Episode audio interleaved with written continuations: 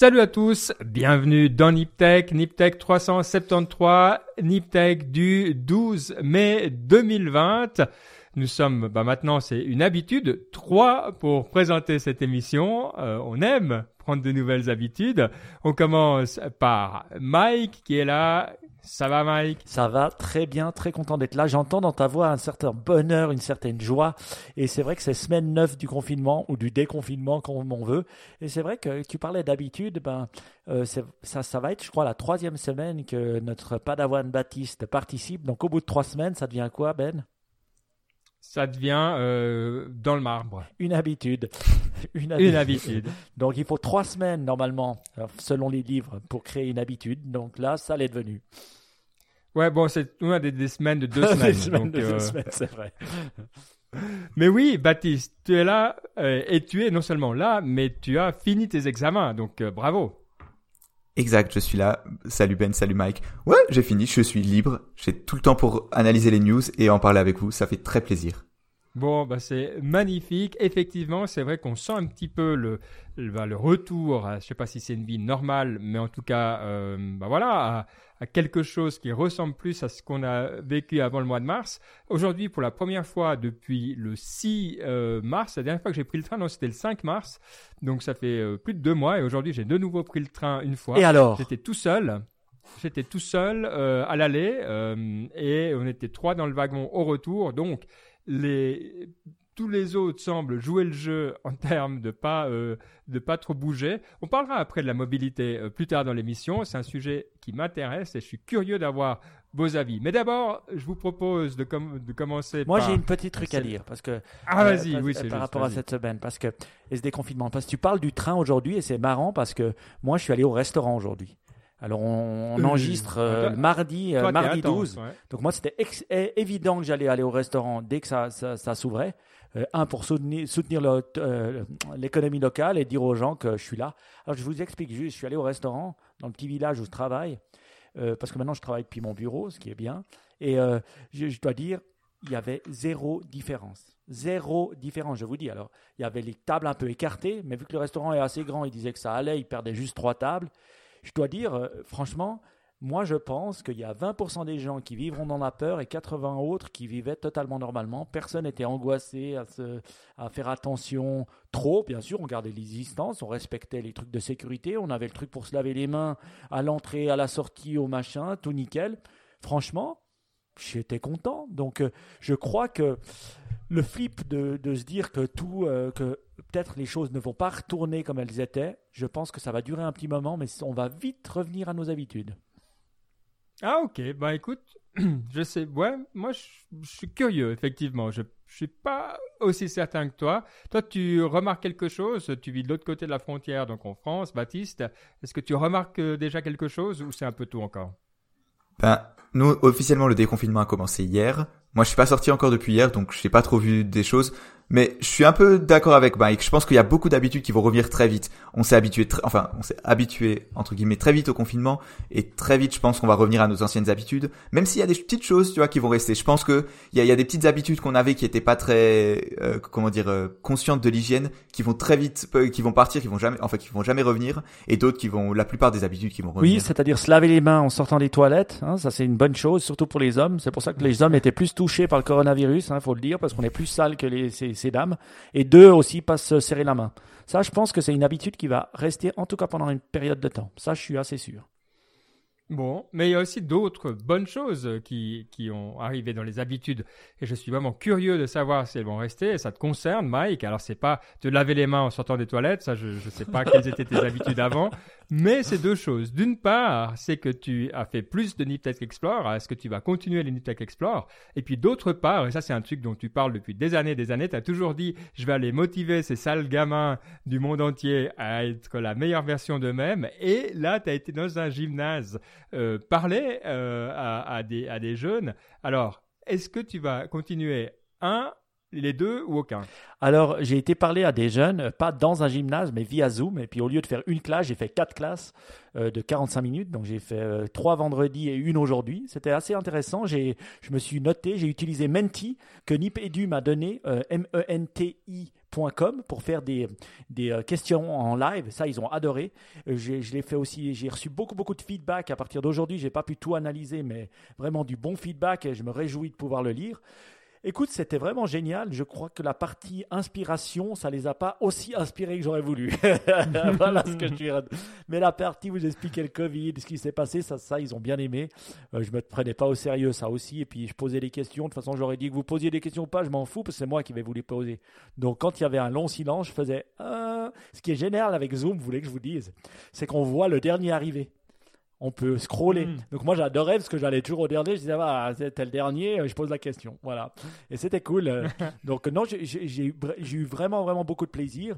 Et puis non seulement bah, je, vais, je, vais, je vais intervenir dans d'autres euh, gymnases, lycées, je vais essayer, mais toi Ben, tu vas intervenir parce que j'ai décidé d'aider la professeure à trouver d'autres personnes qui vont, qui vont parler. Donc est-ce que tu t'engages à parler au moins une à deux fois Ben dans cette émission?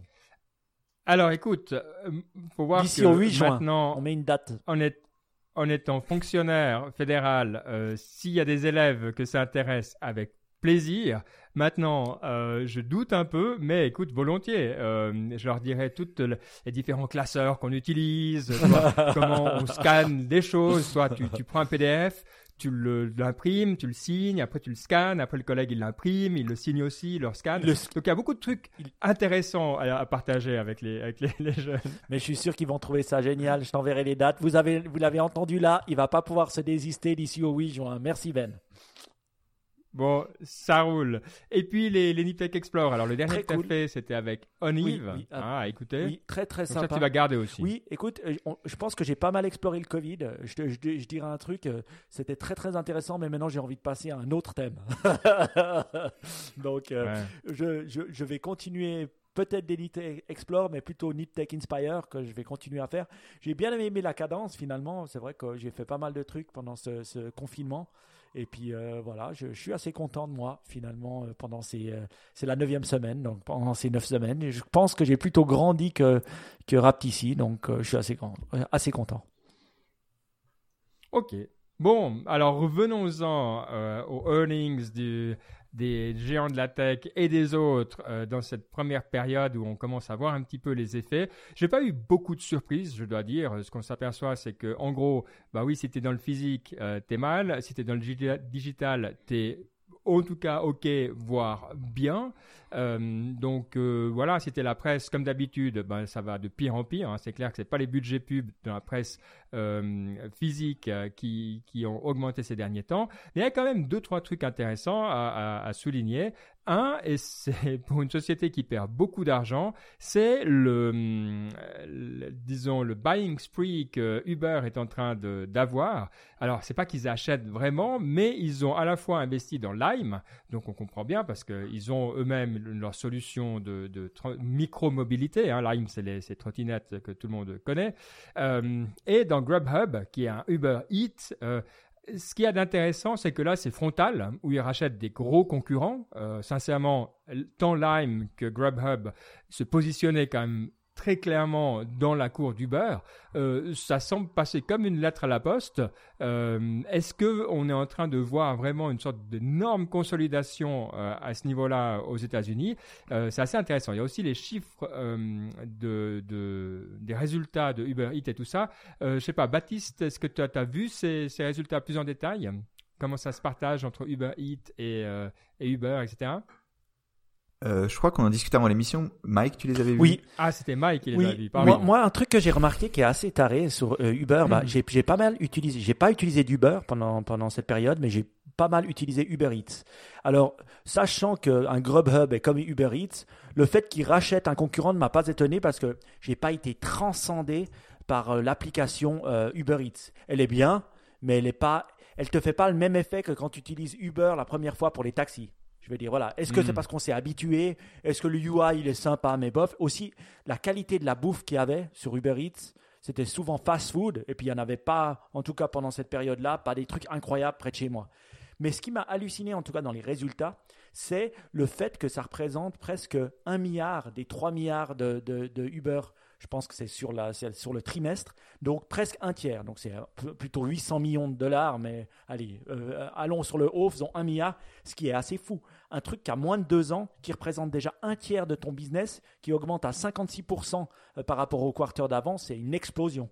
Et c'est vrai que une chose qui marche incroyablement bien dans Uber Eats, c'est pas la bouffe, c'est la logistique. Donc la bouffe, tu peux, tu blâmes pas Uber Eats, tu blâmes le gars qui t'a mal fait la pizza ou qui t'a mal fait le, le, le, ton, ton, ton, sushi ou euh, ton sushi tu l'as payé trop, trop cher. Mais au terme de logistique, ça fonctionne extrêmement bien avec bah, leur propre logistique. Et deux, aussi si tu as un problème, te faire rembourser ou te faire euh, te, expliquer le problème que tu as eu pour la prochaine fois, c'est vraiment, c'est vraiment sympa. Donc je dois dire, l'app elle-même, en termes de bouffe, bof, mais en termes de, d'utilisation logistique, bravo. Et puis, franchement, c'est assez dingue. On dit euh, souvent, c'est ce qu'on essaye d'obtenir des, je sais pas, des, des, nouveaux trucs qui peuvent exploser. Ben ça, c'est l'explosion pour, pour Uber, quoi. Ok, ouais. J'ai, les, chiffres ici. Je, donc, je suis sur leurs résultats. Euh, les revenus de 3,5 euh, milliards, mais c'est vrai, donc tu l'as dit, à 54% de, de de growth euh, annuel. Euh, ouais, c'est vachement intéressant. Euh, mais le cœur de métier d'Uber, ça reste quand même bah, les taxis. Ça, c'est un autre truc qu'ils ont quand même pris. Alors, ils ont perdu que 3% sur, sur ce trimestre, visiblement, mais ils vont perdre beaucoup plus globalement, hein, je pense. moi, ça, ce, qui me, ce qui me choquait un petit peu, c'est que c'est une entreprise qui perd beaucoup d'argent on sait qu'intégrer des nouvelles entreprises, c'est très très difficile. Et là, alors c'est clair que c'est pas des rachats, mais enfin tant Grubhub que, Lime, euh, voilà, c'est le but. Toi, tu, sais ce qu'ils ont pas pour pas intégrer. Tu sais ce qu'ils ont Uber qui est assez exceptionnel pour moi, c'est qu'ils ont vraiment euh, une, ils ont la capacité maintenant qu'ils sont présents dans beaucoup de pays les sociétés américaines, souvent, avoir des filiales, même pas seulement les sociétés américaines, les sociétés mondiales, ça prend du temps de créer ta filiale, de créer euh, ton reporting pour avoir la filiale, de respecter les règles locales. Et avec Uber, ils ont réussi à s'étendre et à avoir énormément de filiales. Donc maintenant, lancer un Lime, lancer un Uber Eats, un nouveau service avec toute l'infrastructure qu'ils ont, c'est beaucoup plus facile. Beaucoup plus facile. Et on l'a vu avec la vitesse avec laquelle bah, ils ont créé Uber Eats. Ouais, je pense qu'il faut juste qu'on soit précis parce que là, on met un tout petit peu euh, la charrue avant les bœufs. Ils, sont en discussion hein, pour racheter euh, Lime. Là, on en parle comme si c'était fait. bon, voilà. Mettons que dans l'hypothèse euh, où ça se fait. mais bon, je trouve quand même vraiment. ouais, c'est bon moment, tu vois, qu'ils ont encore. Quand tu as du cash dans les périodes difficiles, ça reste la fête. Hein. Et d'autres qui sont à la fête, c'est tes anciens amis mais j'ai l'impression qu'avec le temps, c'est moins tes amis, c'est Amazon euh, qui, eux, ont annoncé qu'ils allaient euh, racheter une chaîne qui s'appelle AMC. Euh, alors là, sincèrement, quand j'ai vu la news, je me suis dit, bon, qu'est-ce qu'on s'en fout? En plus, c'est cinéma. Donc AMC, c'est une chaîne de cinéma euh, aux États-Unis. Je me suis dit, mais qu'est-ce qu'on s'en fout des cinémas? Personne ne veut y aller, ni maintenant, ni plus tard. Euh, donc j'ai pas compris. Euh, et toi, tu disais non, non, avant l'émission, tu me disais non, mais c'est énorme. Donc j'ai attendu maintenant pour que tu m'expliques pourquoi. Bon. Euh, parce qu'à part utiliser ça pour en faire des entrepôts, je vois pas pourquoi investir dans le cinéma. Bon, Amazon, ils ont sorti leur carte, leur joker, comme d'hab. Ils ont dit, bah voilà, en moment de coronavirus, on va investir plus de 4 milliards dans notre logistique. Donc, au lieu de vous, payer des, des dividendes ou euh, vous racheter des actions comme la plupart des gens font, nous, on va investir. Et ils vont investir, bien sûr, en rachetant des boîtes, on va en parler juste après, mais surtout, ce qu'ils vont investir, c'est ils, sont en train de se créer euh, un, espèce de protocole pour tester toute leur supply chain, surtout euh, à l'interne, qui serait coronavirus free. Donc ils ont des centaines, euh, des centaines de milliers d'employés, hein, notamment aux États-Unis, et ils sont en train vraiment d'investir pour pouvoir faire des tests massifs de leurs collaborateurs. Parce qu'ils se disent qu'une des choses, c'est s'ils peuvent euh, montrer aux, consommateurs que eux et leur supply chain et tout ce qu'ils mettent en place, eux, ils, ont, sont, ils, savent tester, ils, ils sont coronavirus free. Un, c'est un avantage pour Amazon. Et deux, après, ils peuvent le scaler pour les consommateurs eux-mêmes. Donc, euh, ils sont en train d'investir énormément là-dedans, dans la logistique de test et tout ça. Ça, c'est assez énorme. Et quand tu dis que tu vas investir 4 milliards, bien sûr, Wall Street, ils toussent parce qu'ils se disent, oh, je vais pas pouvoir toucher des dividendes. Mais c'est un, c'est un bon move. Second move, acheter des cinémas. Donc, euh, on se dit, ah, qu'est-ce qu'ils vont faire? Bah, comme d'hab, ils vont l'intégrer à Amazon Prime. Donc tu vas, imagine, ils ont déjà, on savait, 80% de la population américaine qui a plus, euh, qui, qui, gagne plus de 100 000 dollars, donc presque tous les riches américains, et qui font ta Amazon Prime, et en plus, tac, tu peux, tu peux, euh, tu peux euh, bénéficier soit de cinéma gratuit, ce qui serait possible avec AMC, et après ils ont la main mise sur les, sur les films, sur l'industrie du film, pour aussi les forcer à intégrer euh, leurs films dans, dans le bundle hmm. Amazon Prime. Donc pour moi, il faut absolument pas que ça se fasse déjà, parce que je pense que et je pense qu'on va leur mettre énormément de bâtons dans les roues pour pas qu'ils les rachètent. Ah, intéressant. Justement, moi, je suis pas Ouais, je suis pas vraiment sûr parce que au contraire, pourquoi est-ce qu'ils le font maintenant à mon avis? Et pareil, pourquoi est-ce que Uber investit dans Lime et dans Grubhub à ce moment-là? C'est parce qu'ils savent qu'ils vont pas avoir de problème d'antitrust en ce moment. Il n'y a pas eu de grosses acquisitions ces derniers temps, c'est par rapport à y a, par rapport à quelques années en arrière, parce que justement ces sociétés, elles avaient peur de la de, de, de, de faire polémique, de, de, de ah. Il n'y a pas de souci. T'as vu, as vu ce qu'on fait, Ben? T'as vu comme on laisse se démerder? On est salaud. Hein c'est comme si on voulait, qu'il ait ce petit moment, tu sais, tension interne comme on a toujours eu pendant 10 ans. On est méchant hein, quand même, Ben. On est méchant. Non, non, mais moi je, moi, je comprends la polémique, euh, euh, Baptiste, mais, mais, hmm. mais je me dis aussi qu'ils sont sous la loupe quand même. Je veux dire, euh, aux États-Unis, ah oui.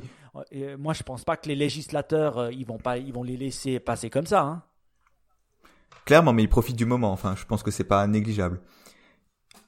Ouais, c'est clair que si le choix, tu vois, ça dépend. Je connais pas la, situation financière de AMC, donc euh, c'est peut-être difficile, mais c'est clair que c'est une chaîne qui va énormément souffrir. C'est comme les restaurants, c'est comme le tourisme. Alors, oui, les gens vont retourner au cinéma, mais peut-être pas autant. Mhm. Enfin, mhm. donc ils vont souffrir. Donc c'est ça. Si le choix que tu dis, écoutez, ok, vous pouvez m'empêcher, mais ils font faillite. Euh, Et moi, j'avais une idée. Et si ils rachetaient ça pour en créer des Whole Foods ou des Amazon, euh, tu sais quoi, des Amazon Pickup Point parce que c'est vrai qu'à AMC, souvent, ils sont dans des, euh, dans, des, dans des villes, ils sont aussi, ben, tu vois, dans des grandes villes comme New York. Donc, tu peux, tu vois, tu peux surfer en, soit en mettant du Whole Food, soit en, en, mettant tes, tes, paquets Amazon. Hein. Bon, ça, j'adore.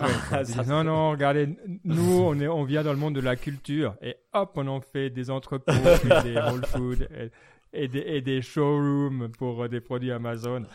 non, ça, je pense qu'il y aurait un petit problème d'image à gérer, mais euh, sincèrement, je pense que ça serait probablement la meilleure euh, s'ils étaient que financiers. Mais on sait qu'Amazon, malgré tous leurs défauts, un peu plus loin que ça. ouais, je pense pas qu'il, pense pas qu'il ferait ça.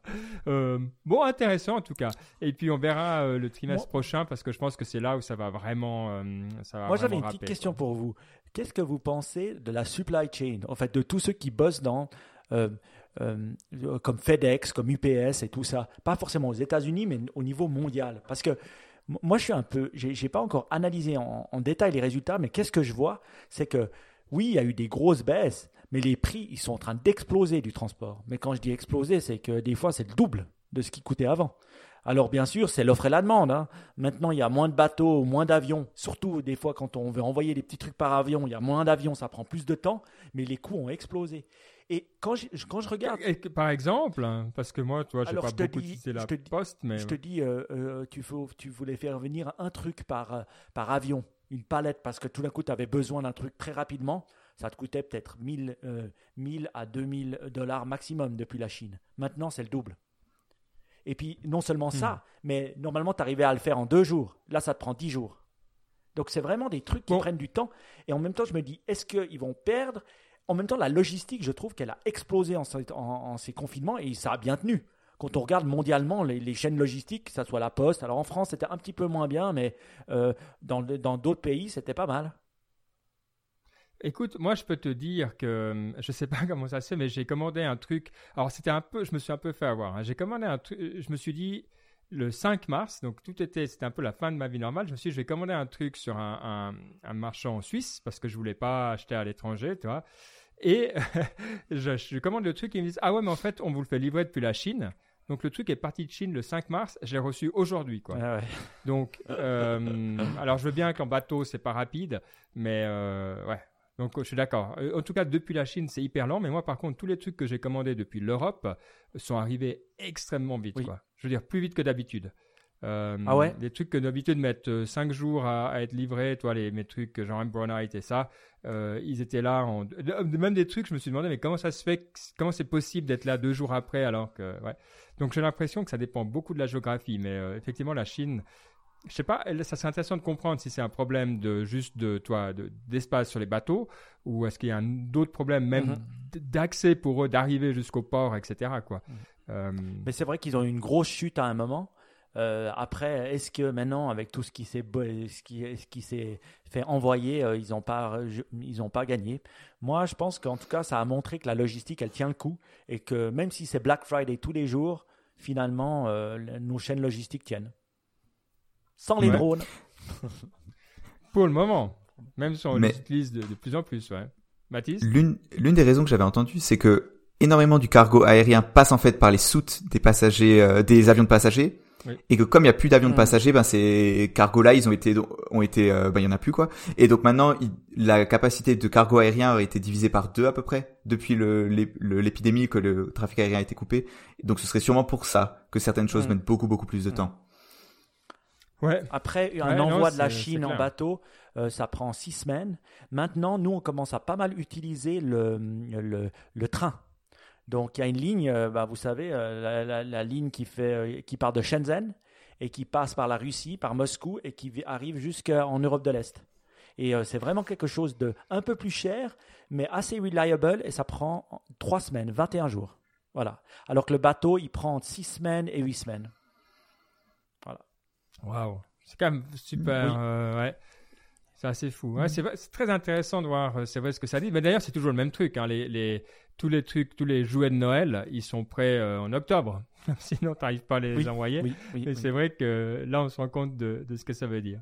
Euh, bah, si on parle de moyens de transport, écoutez, c'est une discussion qu'on a eue sur notre groupe WhatsApp. Euh, et j'ai vu, je sais plus quelle nouvelle m'a fait réagir, mais je crois que c'était une de ces nouvelles où on en a vu tous tout plein. Quoi. En gros, le McDo rouvre et tu as une file de 3 heures pour avoir ton burger.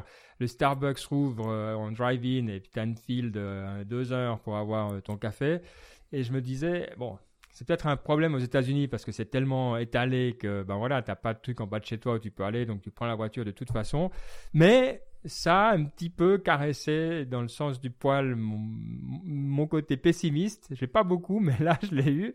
Euh, et je me suis dit, non mais ça va être terrible. Euh, tout le monde va vouloir aller en voiture, plus personne va vouloir prendre les transports publics en Europe, ça va être, ça va être affreux. Et on n'était pas tout à fait d'accord. Donc euh, vous étiez plus positif que moi et, j'aimais, j'aimais ça. Donc je me demande maintenant pourquoi vous pensez qu'on va pas vivre dans l'enfer éternel des bouchons individuels, chacun pour soi dans sa bagnole? Hmm. Moi, je pense que la mobilité, elle est là pour changer. Euh, un, euh, on, vient d'entendre, j'entendais une news juste avant de commencer l'émission, comme quoi euh, des Microsoft, des Amazon, des Google disent à leurs employés, enfin pas ceux des warehouses pour Amazon, mais qui les autres qui peuvent rester pour certains jusqu'à fin décembre à la maison. Donc Mhm. De penser qu'il y aura un afflux de voitures, je ne pense pas. Parce qu'il y a un réel problème. Je connais des grosses boîtes ici en Suisse et leur problème, c'est que dans leur bâtiment, bah voilà, ils ont peut-être 2000 personnes et puis euh, légalement, avec les, les, trucs de confinement, ils pourraient être que 700. Donc, de toute façon, ils vont mhm. devoir fixer des règles et ils vont pas pouvoir ouvrir aussi facilement qu'une plus petite boîte où de toute façon, euh, il y avait la place. Et donc, qu'est-ce qui se passe mhm. C'est-à-dire moins de caisses, aussi, ce qu'on voit, et puis ce que je trouvais intéressant, c'est les autres moyens de mobilité qui se développent.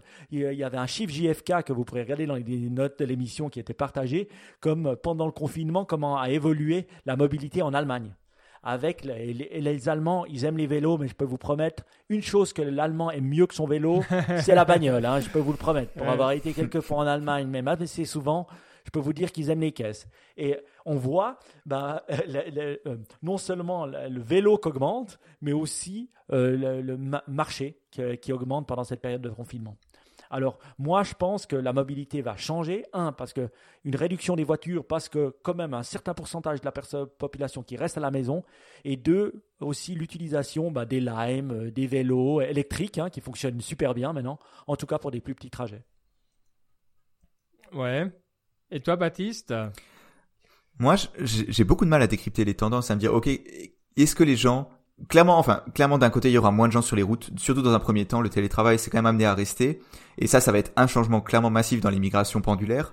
Mais je me demandais, est-ce que les gens vont vraiment retourner à la voiture?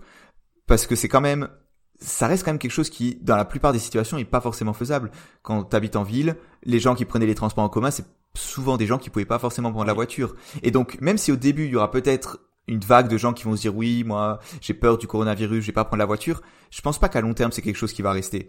Par, par contre, ce qui est intéressant, c'est de voir que par exemple à Paris ou dans beaucoup de grandes villes, là j'avais une news avec, sur Seattle, ils sont en train d'ouvrir plus de pistes cyclables pour que les gens puissent, notamment les citadins dans le centre des villes, puissent se passer des transports en commun et notamment du métro qui clairement peut pas être bondé en ces temps quoi. Ouais, c'est vrai qu'à Paris, c'est 50 km de voies euh, qui seront euh, dédiées aux cyclistes en plus de celles qui existent à partir d'hier, donc à partir du lundi 11 mai. Euh, c'est vrai qu'il y a d'autres villes, à Genève, il y a aussi des initiatives comme ça.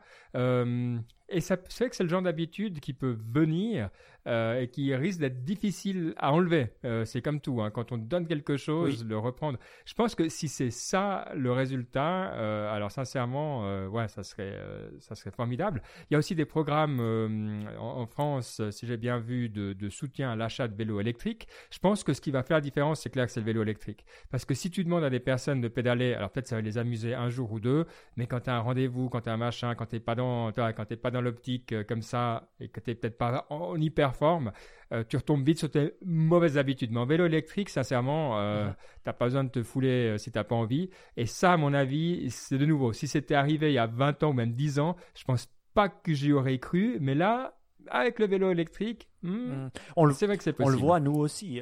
nous, on habite dans une petite ville à Lausanne. Hein. Euh, et là, elle est assez en pente. Et là, il y a quand même. elle est bien en pente. Elle est même bien en pente. Et il y a une explosion des vélos. Pourquoi? Parce que les vélos électriques, avant, il fallait être sportif euh, pour faire du vélo parce que c'est toujours en pente. Donc là, l'explosion du vélo électrique est même possible dans une ville euh, ou en pente, on va dire. Ouais, et ce que j'aime bien dire à propos des vélos électriques, c'est qu'avant, je risquais de me faire shooter par les vélos quand je descendais à la gare. Maintenant, je peux même me faire shooter par les vélos en montant, tellement j'arrive vite derrière. Euh, parce qu'on a une rue piétonne qui monte de la gare à Lausanne et ils passent, mais comme des salauds. Euh, donc oui, certains de ces vélos électriques ont quand même ont bien sur le capot, hein, euh, pour dire. Donc ça va être intéressant. On n'en a plus entendu parler. Vous vous souvenez de tous ces plaintes sur Lime et des choses comme ça, sur toutes ces, trottinettes électriques finalement, elles ont bon dos, mais elles vont pouvoir et, pas mal aider les Parisiens à pas prendre le métro. Hein. Euh, donc toutes ces critiques qu'il y a eu, finalement, c'était pas si mal. Euh, je pense que d'avoir différentes façons de se déplacer et pas seulement prendre le bus, le métro, sa voiture, euh, ça peut être une aide dans ces moments où on essaie de trouver nos repères par rapport à faire attention en tout cas à la distanciation sociale. On va bientôt applaudir Lime au lieu de leur jeter des cailloux. C'est déjà pas mal. Ouais, ça sera Lime by Uber. tu vas voir comment on va aimer, quoi.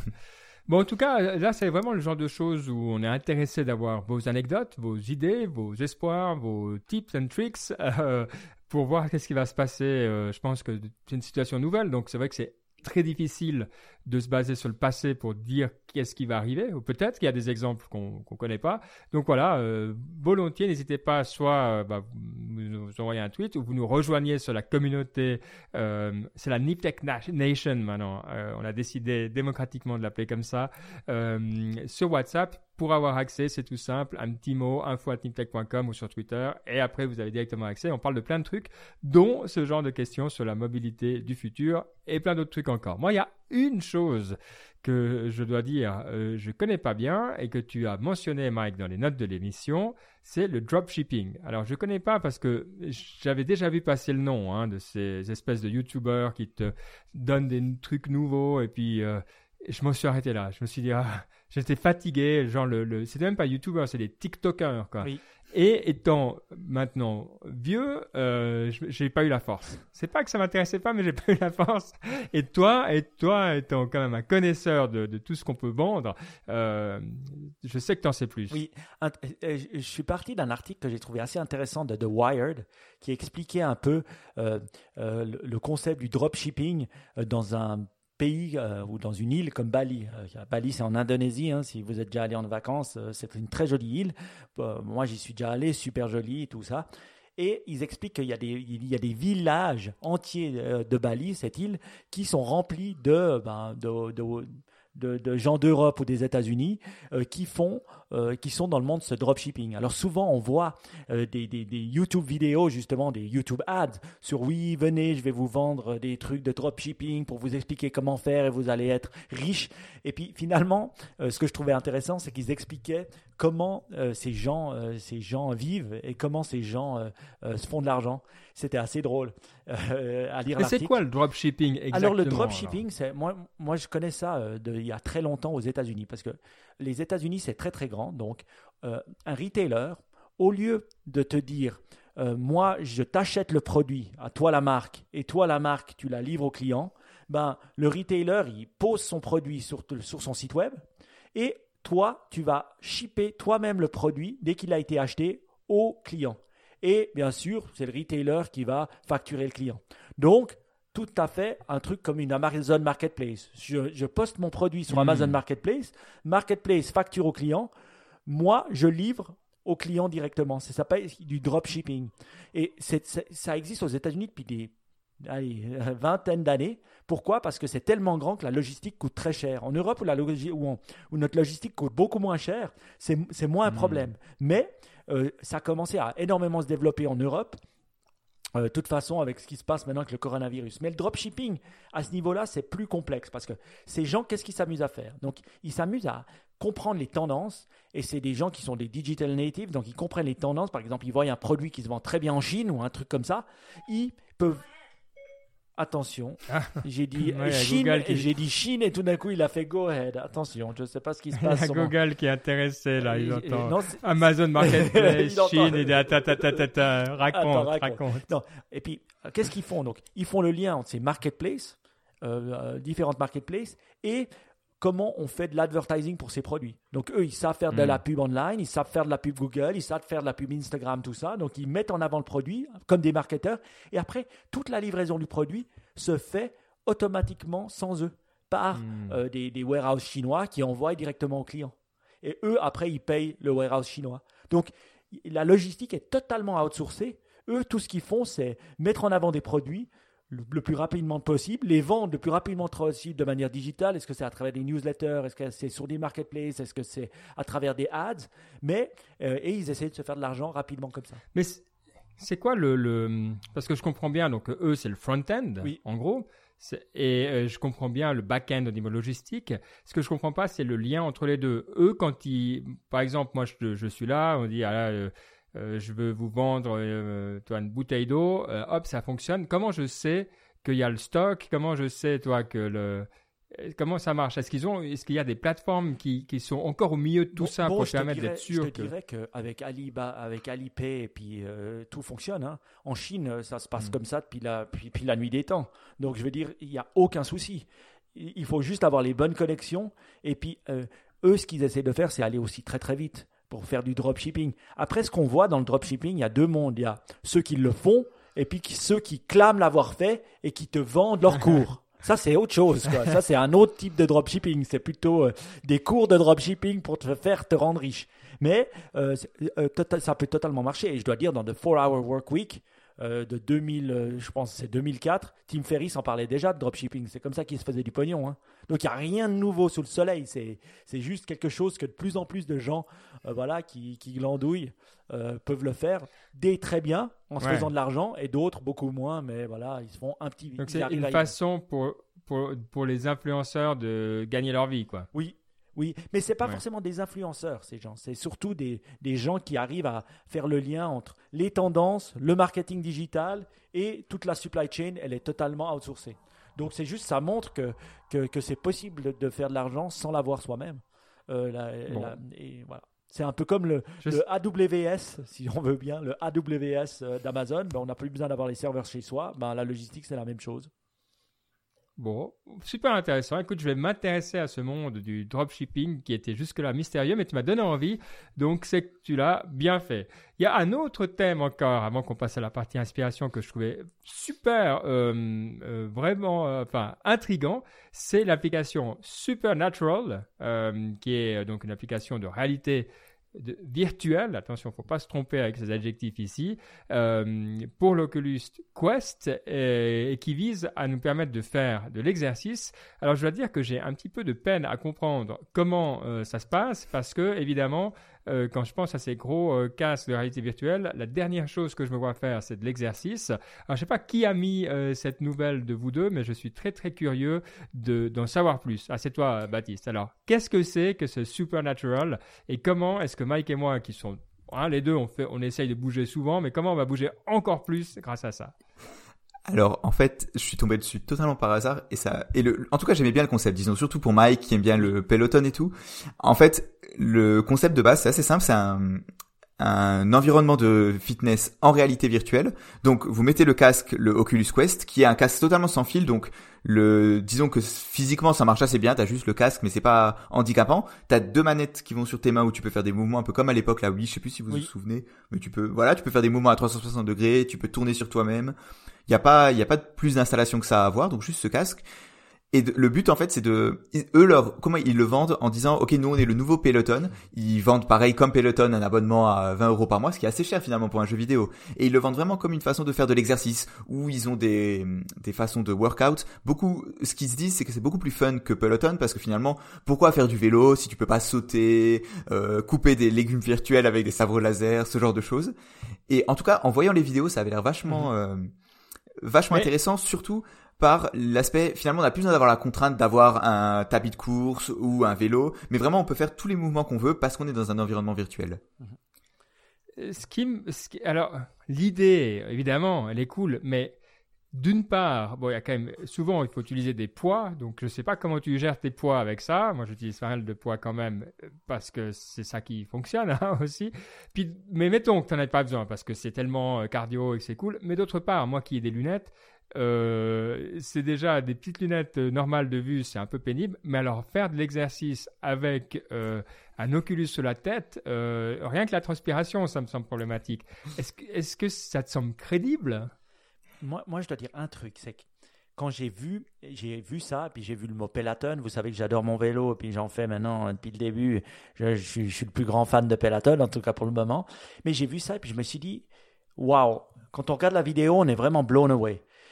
Après, je pense que c'est vrai que la différence avec Peloton, c'est qu'ils ont l'écosystème sur lequel tu te mets, c'est-à-dire un vélo, tu pédales physiquement, c'est pas juste des sabres où tu bouges. Finalement, bouger pour faire du sport, la Wii, elle le faisait déjà. Tu pouvais faire du sport, tu peux faire du sport avec la Wii ou avec tous les autres jeux qui existent actuellement. Il y a des jeux de sport. Mais là, l'intégration, elle est pas mal. Une chose que je pense qui peut fonctionner, c'est que le Peloton, c'est le vélo. Mais si tu fais du yoga avec ton Peloton, en fait, ou si tu fais des exercices, ça devient, c'est assez banal parce que tu as un écran. Souvent, bah, tu peux pas utiliser l'écran de ton vélo parce qu'il est de biais et puis toi, tu veux être face à l'écran. Donc, soit tu as un énorme écran de cinéma, soit tu dois mettre ton iPhone ou ton iPad. C'est pas quelque chose de très user-friendly. Je me vois tout à fait utiliser le VR et, quelque chose comme ça pour faire, tu sais, tes positions de yoga où tu n'as pas besoin de te tourner la tête pour voir l'écran ou euh, euh, pour faire des choses comme ça. Je me vois assez bien. Euh, euh, parce que euh, il y a la problématique de l'écran. Alors quand tu es sur un truc physique comme tu cours ou tu as le vélo, tu n'as pas de problème. Mais dès que es, tu dois avoir un écran pour faire les exercices et regarder la personne, ça, ça devient problématique. Donc, je dirais oui, mais pas pour tout.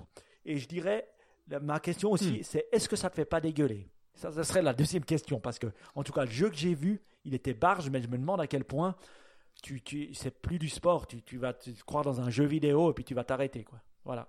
Moi, je pense que j'ai la question qui va tous nous mettre d'accord. la question, c'est Baptiste, est-ce que tu as un Oculus euh, Quest? Non.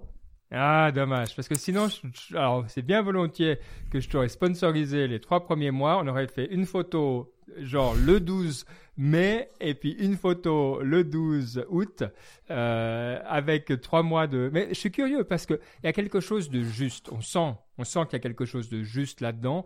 On a tous envie de ça. Je veux dire, tu as tous envie de. Parce que c'est vrai que au bout d'un moment, les, exercices, même si tu aimes bien. Euh, je suis d'accord. Tu es d'accord avec le fait que l'écran 2D dérangeant dans, dans essayer de suivre l'exercice. Je sais pas pour toi, Ben, mais tu sais, tu es toujours en train de te tordre. Soit tu connais l'exercice par cœur, là tu t'en fous, mais quand tu le connais pas par cœur, c'est plus difficile à suivre. tu dois élever la tête. Je, sais pas, je trouve qu'il y a un côté.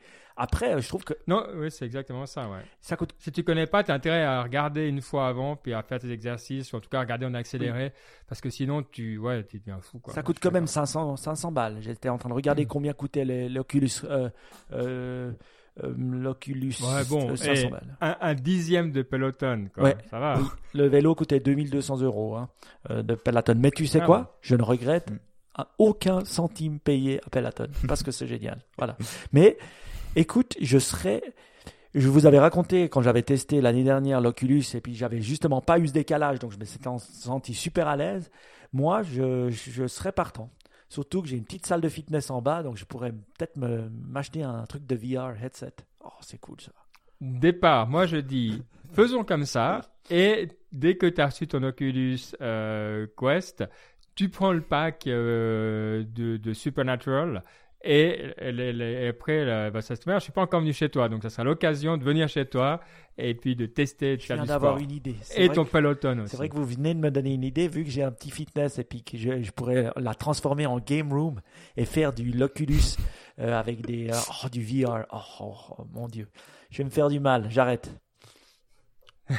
bon, merci Baptiste, je crois que tu as donné, tu as fait explosé, Mike. Donc, euh, ça fait plaisir. Bon, euh, je propose qu'on passe à la partie euh, Ask Niptech. Hein. maintenant, vous pouvez non seulement nous écrire comme on l'a toujours fait depuis bien longtemps, mais aussi nous envoyer des, des voice Ask Niptech. Alors, c'est ce qu'on on en a maintenant, hein, c'est ce qui marche. Donc, ça nous fait très plaisir parce que c'est tout à fait dans le sens de ce qu'on fait. C'est un vieux rêve de, de, de podcaster. Depuis, quand on a commencé à 10 ans, il y avait déjà des plugins à mettre sur le site pour que tous les auditeurs, auditrices intéressés puissent poser des questions. Et tous les podcasts qui ont fait ça, ça n'a jamais fonctionné.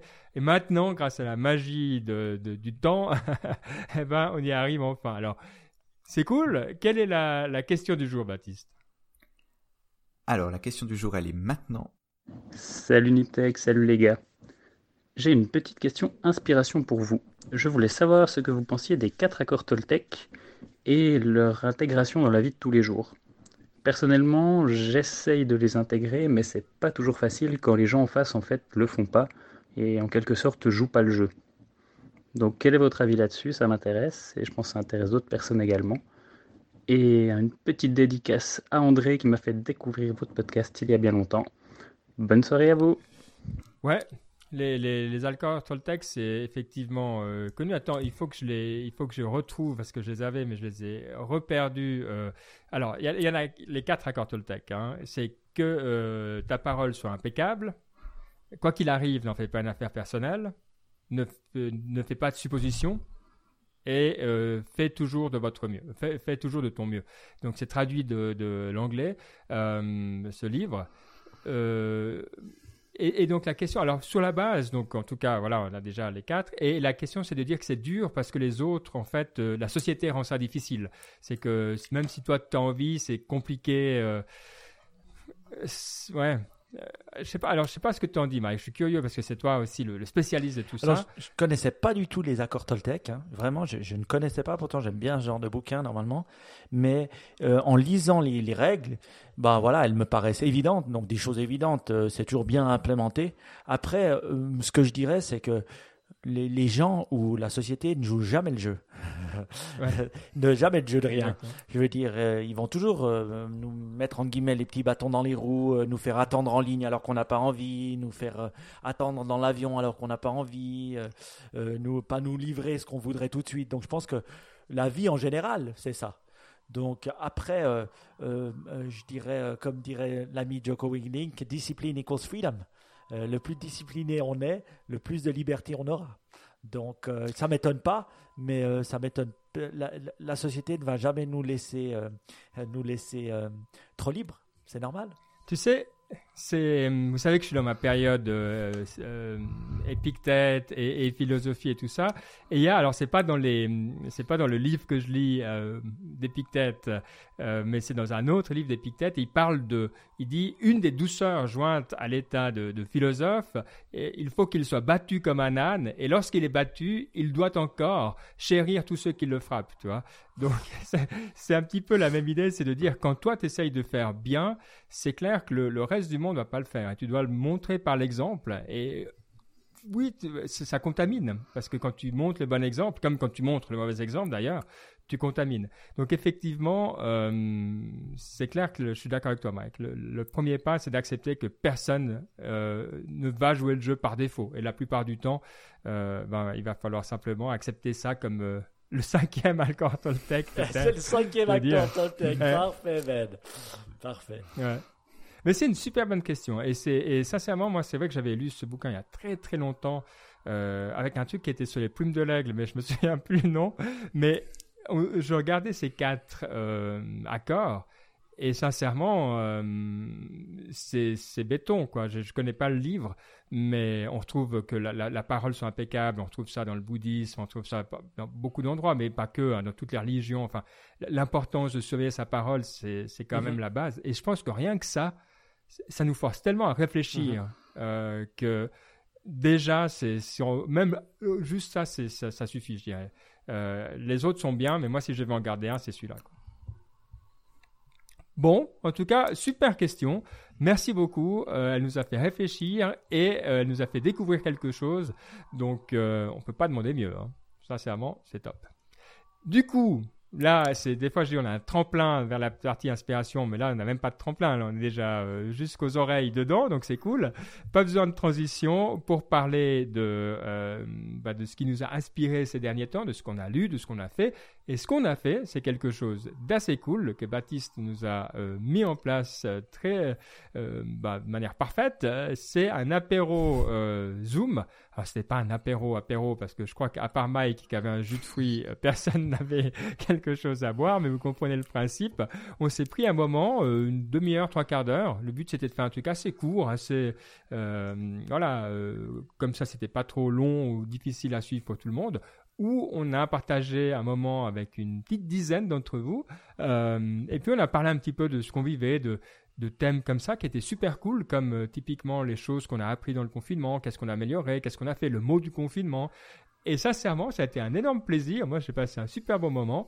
Euh, et on s'est dit que c'était un truc à, à, refaire de temps en temps avec un thème peut-être. Oui, oui, c'était le Niptech Nation, donc euh, maintenant avec leur nouveau nom, hein, euh, ça s'appelait la Niptech Army, mais euh, certains n'aimaient pas le mot Army, à juste titre, hein, donc on a fait un petit truc, et c'est vrai que Niptech Nation, ça sonne super cool, j'adore ce nom, j'en suis beaucoup plus fan que Niptech Army, donc comme quoi le crowdsourcing, ça fonctionne.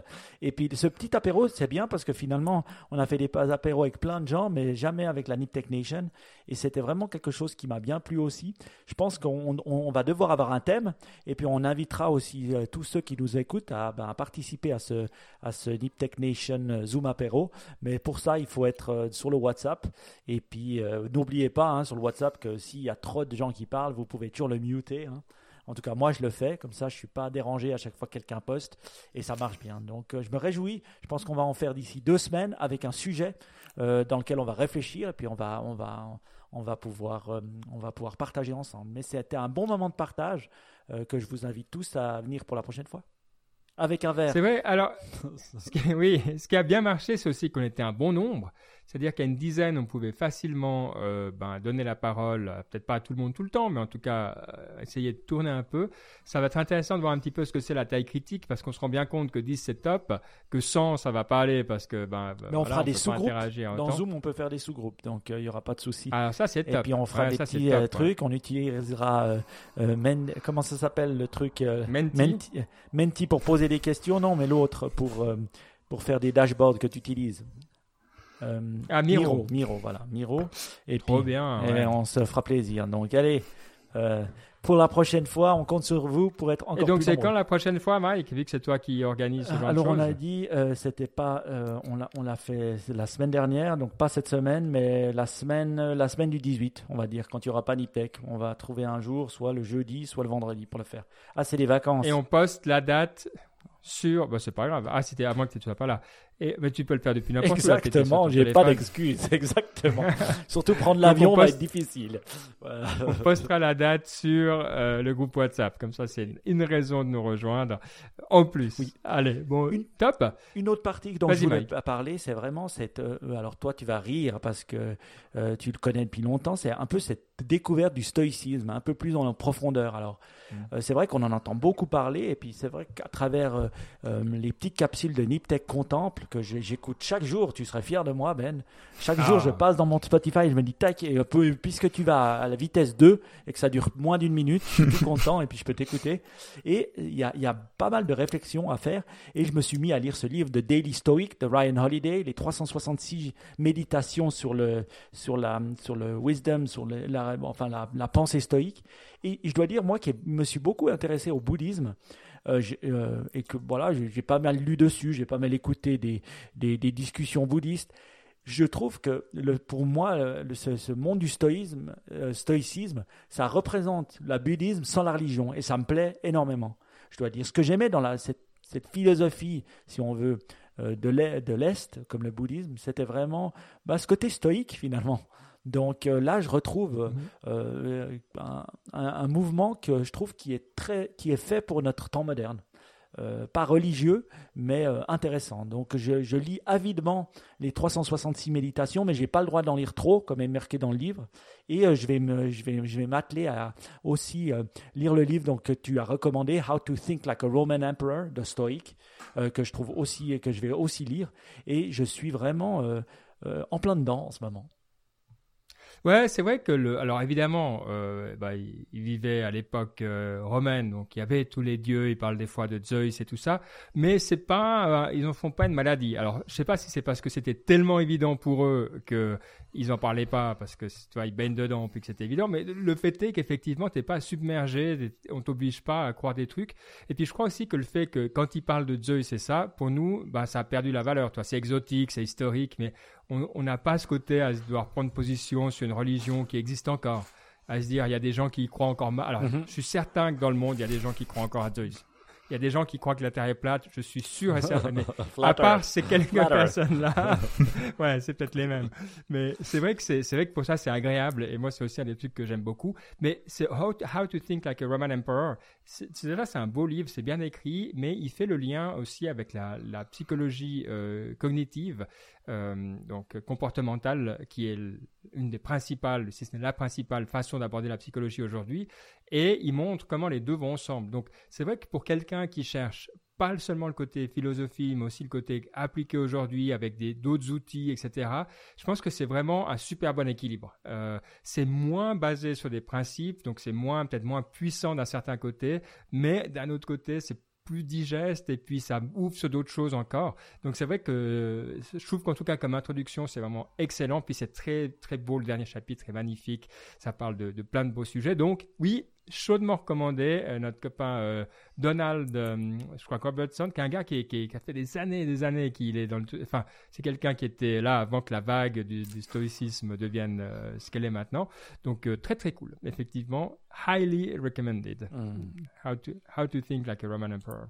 Très bien. Euh, une chose, euh, peut-être des bouquins que moi j'ai lu. Alors, euh, le dernier bouquin de Joko Willing, donc vous connaissez mon amour pour très cher Joko, j'en ai assez parlé, qui est podcasteur également à 16 heures, que j'écoute encore pas mal. Il a fait, il, a, il a tiré un livre d'un podcast que j'avais écouté il y a une année, qui était sur l'évaluation. j'en avais sûrement parlé des, de, de, comment ils évaluent les gens dans la marine américaine dans les Marines américaines. Hmm. Et euh, c'est ceux qui ont le plus euh, le, code le plus simple, mais en même temps le plus qui marche le mieux pour évaluer les, les, humains. Euh, et il l'a transformé dans une manière de, assez digeste, je crois, un petit livre très sympa qui s'appelle The Code, The Evaluation, The Protocol, euh, où il te parle d'un code, d'une évaluation, de pouvoir s'évaluer soi-même.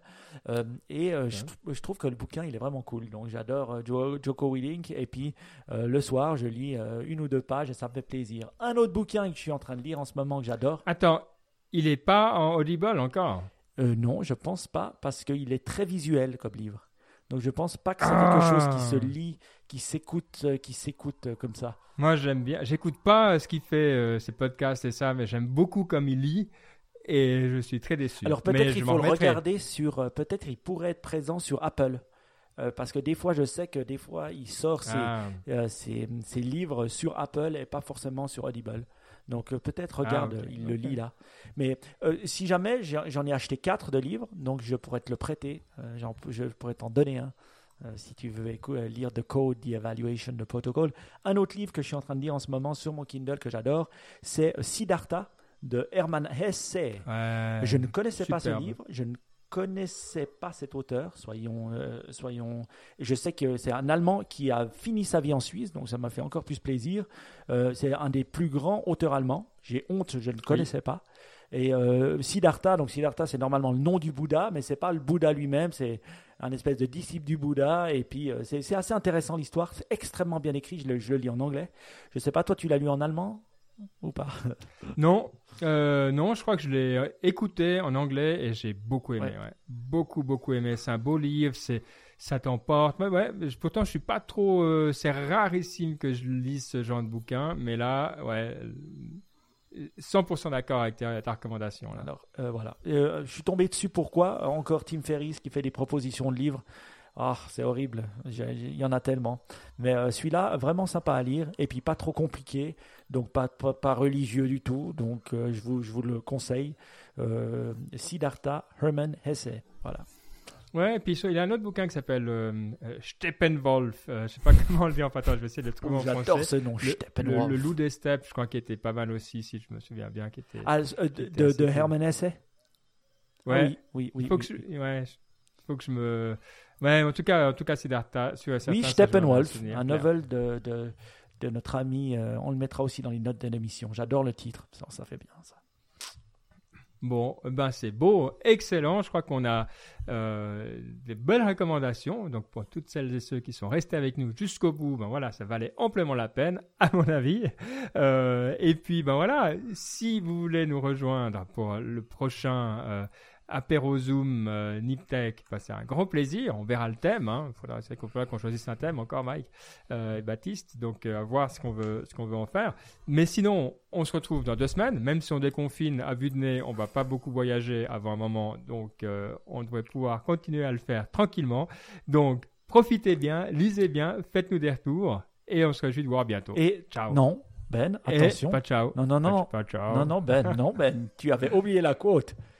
Ça aurait été la première fois depuis le début de Niptech qu'on n'aurait pas dit une faute. Ah. Alors là, je veux dire, on se serait fait tuer. Shame. Shame, ouais. Ah ben, oh là là. Eh ben, ouais. y a, les erreurs arrivent même après 10 ans. Donc tu vas la traduire et j'espère que tu vas bien la traduire. C'est une quote de Benedict Evans. Alors, on va peut-être pas la, trop la décrire, mais on verra si euh, que j'ai trouvé extrêmement intéressante dans le dernier post de Benedict Evans. Vous nous entendez parler des fois de cette personne qui est assez cool. Euh, il dit la chose suivante. T'es prêt, Ben? Oui. There are decades when nothing happens, and then there are weeks when decades happened.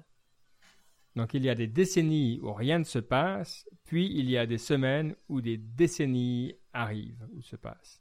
Euh, ouais, euh, c'est assez connu. Je ne crois pas qu'elle soit de lui directement parce que j'ai déjà entendu, ou alors c'est de lui, mais euh, c'est pas de maintenant. c'est clair, hein, c'est que mais je pense que tu sais, on parlait euh, peut-être pour remettre d'un bouquin dont Baptiste nous avait parlé sur ces systèmes euh, complexes euh, qu'on avait lu tous les deux.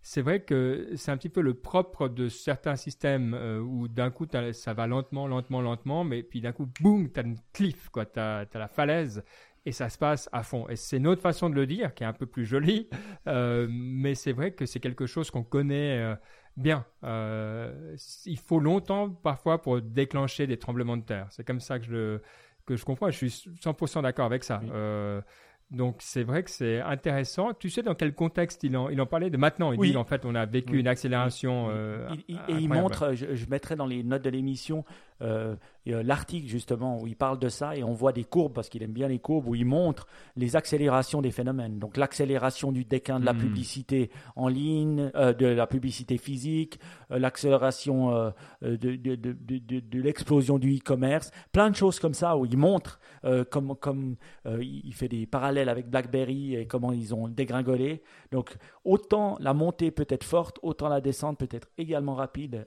c'est assez fou. Je trouve que c'est intéressant surtout qu'on sait que voilà, le, changement, ben, il se passe des fois pas aussi lentement qu'on voudrait, et il, se passe, il peut se passer très très très vite. Et ces derniers deux mois nous l'ont montré. Donc je pensais que c'était une bonne quote pour aller euh, finir ce déconfinement, hein, parce que le déconfinement a fini lundi, et s'ouvrir vers une période qui sera beaucoup plus joyeuse pour certains, quoi que moi le confinement a été joyeux, mais aussi ils pourront sortir à plus d'un kilomètre de chez eux. Parce que c'est vrai qu'en parlant avec nos, nos, collègues français, euh, notamment dans la, la, Niptech euh, Nation, on voit que en Suisse c'était plutôt cool. Donc par rapport au fait d'avoir le droit de sortir à un kilomètre de chez soi, nous, on pouvait sortir où on voulait et faire ce qu'on voulait. Donc on sait que finalement, on l'a vécu différemment. Ça a été plus dur pour certains et on le comprend, mais maintenant s'ouvre la nouvelle période. Oui, c'est vrai, c'est vrai. Et ouais, on se réjouit de la suite. On a parlé de, de mobilité, tout ça. Il y aura plein d'autres choses. Donc, merci Mike. Pardon d'avoir honteusement oublié la côte. C'est vrai que, ben voilà, chaque dix ans, ma des fois, on fait des erreurs. Comme quoi, voilà, il faut faire attention. Bon, bref. Allez, à dans deux semaines. Portez-vous bien. Ciao. Ciao, ciao. Ciao.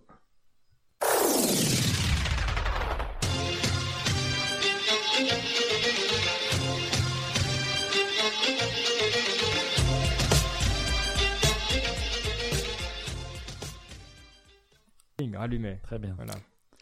Je crois que j'ai trouvé un titre. Ah On peut mettre chaque 10 ans. Chaque 10 Genre. chaque, chaque, ah, chaque 10 ans. Ça pourrait. Euh, est-ce qu'on arrive encore à jouer un peu plus sur, le, sur la quote? Euh, ouais, c'est vrai qu'il y a un truc, il y a, des, des, il y a un truc avec les decades, tu as tout à fait raison. Ouais. Oui, tu pourrais mettre Steppen. Euh, euh, moi, j'aimais bien Steppen, Steppenwolf mais tu peux mettre Steppen 10, mais ça voudrait dire. Ou on le mettrait en allemand. Jede, jede, zehn, jede, jede zehn Jahre. Oh, oh j'adore, j'adore. Ah ouais, on l'a jamais mis en allemand, on a toujours fait en. Ça, je pense, c'est un signe et c'est un clin d'œil à l'unité européenne. Jede, Jedes, jede ou jedes Jede Jede zehn Moi, je mettrais jede zehn Ok, c'est pour ça. Ça te va euh... Monsieur Baptiste, il est bilingue, donc euh, il va nous dire. C'est Dipel est, est bilingue. Das Jahr. non, non. Ah ouais, c'est beau en allemand comme ça, ça fait un peu. Euh, hmm. Oh, c'est tellement bien. Steppenwolf, parce que Steppenwolf, il restait en moi. Ça fait longtemps que j'ai pas été aussi enthousiaste parce que je pense que ça va surprendre. ça va surprendre hmm. beaucoup de monde. J'aime. Et en plus, c'est un beau travail collectif. Super. Hmm. Bon, bah, il y a des alors c'est vendu. C'est cool. Euh, Fantastique, ouais, c'est bien. Bon, bah, c'était, euh, c'était intéressant. Euh, moi, j'aime bien quand on fait des prédictions parce que euh, on va voir un petit peu, on peut revenir toujours dans le de, plus tard et voir à quel point on avait raison ou pas. Oui. Donc, ça va être sympa. Hmm. Ouais, c'est, jamais facile. J'écoute des fois nos, amis dans Pivot faire des prédictions, c'est cool. Après, est-ce qu'il y a des prédictions à faire chaque semaine? Bon, on peut toujours surfer sur qu'est-ce qui se passe et puis qu'est-ce qu'on pense qui arrive à Bon, euh, désolé euh, Baptiste, j'ai dû surfer sur euh, le, blanc que tu as eu. ah, c'était marrant. Parce que tu sais quoi, je l'ai déjà eu moi. donc, je sais que. Tu sais, c'est marrant parce que quand ça t'arrive, tu essaies de trouver, puis le plus tu cherches, le plus tu n'arrives pas. Tu sais, j'ai remarqué dans ce moment-là, il faut juste arrêter de parler. Et puis tout d'un coup, le truc il revient. Mais je, remarque, je, sais, avant, ça m'arrivait beaucoup plus souvent, tu vois, tout d'un coup d'avoir ce stress. maintenant, c'est moins, mais euh, avec le temps, ça m'est arrivé. C'est pour ça que je t'ai laissé, on t'a laissé un peu patauger comme ça pour voir si tu avais remonté la pente. C'était euh, un petit test, mais c'est bien. Peut-être dans le futur aussi, je pense t'intégrer un peu plus dans les, euh, dans les parties inspiration. On n'intègre pas beaucoup. Tu vois, d'avoir ton avis. Pas assez de j'ai pas un rythme de lecture assez élevé, tu vois. Là, j'ai commencé un Audible de 46 heures et c'est juste, je peux pas en fit autant. Alors maintenant que j'ai plus de cours, ça va aller un peu plus vite, mais quand même, c'est pas. C'est ça le problème. Après, on peut avoir un avis sans euh, sans avoir lu euh, tous les bouquins. Hein. Je vais dire, voilà, c'est pas c'est pas le, le truc. Euh, je pense qu'il faut. Mais c'était cool. Les, les, les, news étaient sympas. je, les ai bien. Oui, excellent, très très bien. Ouais. Bah, il se repasse des choses un peu, quoi. Oui, oui, je pense aussi. Ouais, puis il y a une sorte, c'est toujours, on sent qu'on est un peu post-traumatique parce que tu vois que tout le monde fait un peu gaffe, enfin on est dans ces moments, tu sais, mais c'est comme quand dans tous les trucs, euh, quand tu as un accident, quand tu as un deuil, tu vois que tu as toujours ce moment après où, où tu as un petit peu un meilleur être humain, quoi. Oui. Je crois que collectivement, on est dans cette petite période de transition où tout le monde fait un peu gaffe quand même. Euh, l'après euh, l'après 9-11, 2001, où les New Yorkais s'aimaient, on se détester puis de se recracher dessus il paraît que ça n'a pas duré longtemps. Hein. Euh, ils disent moins de trois mois. Mais on je pense qu'on va être un peu dans la même chose là. Moi, je te dis, pour avoir vécu là au restaurant, ça, pour moi, c'était un insight. Quoi. Quand je suis allé, j'ai dit, mais Il n'y a rien qu'à changer, je veux dire. Il y aura 20% des gens qui auront peur, 80 qui n'auront pas peur, et puis voilà, c'est ça, ça, le futur. Les gens, ils pensent à leurs vacances, ils pensent à leurs trucs. Le seul problème qui pourrait le clock dans la machine, ça serait encore une monstrueuse récession, quoi. Mais les États, ils disent tous qu'ils ont tellement réagi vite que, en fait, on ne sait pas comment ça va être parce que les États, ils ont tellement mis beaucoup d'argent et puis réagi extrêmement rapidement que voilà, euh, ça, ça avait été jamais fait avant. Avant, on laissait tout le monde. Ouais, euh, mais c'est là où c'est que tu sais pas parce qu'ils ont mis beaucoup d'argent maintenant et puis du coup, ben, il y a plein de projets qui vont être arrêtés. Moi, je vois déjà chez nous, il y a beaucoup de trucs qui. il y a beaucoup de points d'interrogation. Les budgets, c'est interdiction de faire des budgets parce qu'il y a trop d'incertitudes, mais ça veut dire interdiction de faire des budgets donc tu commences pas des projets, donc il y a des projets qui vont passer à l'eau pour la force des choses. C'est, je pense pas que la récession, si on peut pas l'imaginer comme un truc qui est lié à ce qu'on vit maintenant, mais c'est lié à la psychologie qu'on va avoir à cause de maintenant, et elle va venir dans trois à six mois, le début. Puis si elle revient, elle va durer deux ans, quoi. Donc, euh, mais c'est clair que c'est pas maintenant qu'elle va arriver. Mais je peux te donner euh, un exemple. Moi, je regarde beaucoup le mois de septembre. Je peux te donner un exemple. On dit ok récession en Suisse, mais tu sais les frontières bloquées, les Suisses ils ont dépensé que chez eux. Tu sais à Bâle et la région, ils ont acheté massivement en Suisse. Hein et pas en Allemagne. Ils n'ont pas acheté en France, hein, alors que normalement ils passent la frontière. Il y a plus de 50% des achats qui sont faits là-bas. Hein. Il y a trois. Qu'est-ce qu'il me disait Yves? Genre, Plusieurs milliards par année, rien que là, achetés à l'étranger. Donc, euh, je veux dire, on parle de. Ouais, mais... ouais mais quand même. C'est un domaine, mais tu vois, après, tu regardes l'immobilier où les gens achètent pas, vendent pas, donc euh, ils, tu lances pas de projet. Toi, c'est, c'est tout, la question, c'est quand tu mets bout à bout, qu'est-ce qui se passe, effectivement, et où ça se passe? Euh, les machines-outils, ils disent, ben, la chaîne, le temps que la, la production recommence, qu'ils regardent un petit peu, toi, ils savent qu'ils ont 18 à 24 mois qui va être très, très difficile. Euh, après, ils sauront, dans, dans, dans, un an, ils sauront où ils en sont, toi, mais tu vas pas commencer à acheter des machines pour lancer des nouvelles chaînes de production maintenant, quoi, en gros si t'es pas mm. euh, toi, dans un domaine. Donc je sais pas. C'est clair que tu fais gaffe à tes capex, mais voilà, à voir. c'est clair. Hein donc euh, bon, à voir quoi. Ça va être intéressant. On aura d'autres Niptech pour en parler, donc c'est cool. Clair. Bon, merci à tout le monde. Merci Baptiste pour gérer tout ça. Et puis, ben, à, soit à l'apéro Zoom, soit à, à dans deux semaines. Yes. Ciao. À dans deux semaines. Ciao, ciao. Ciao. Ciao. Ciao.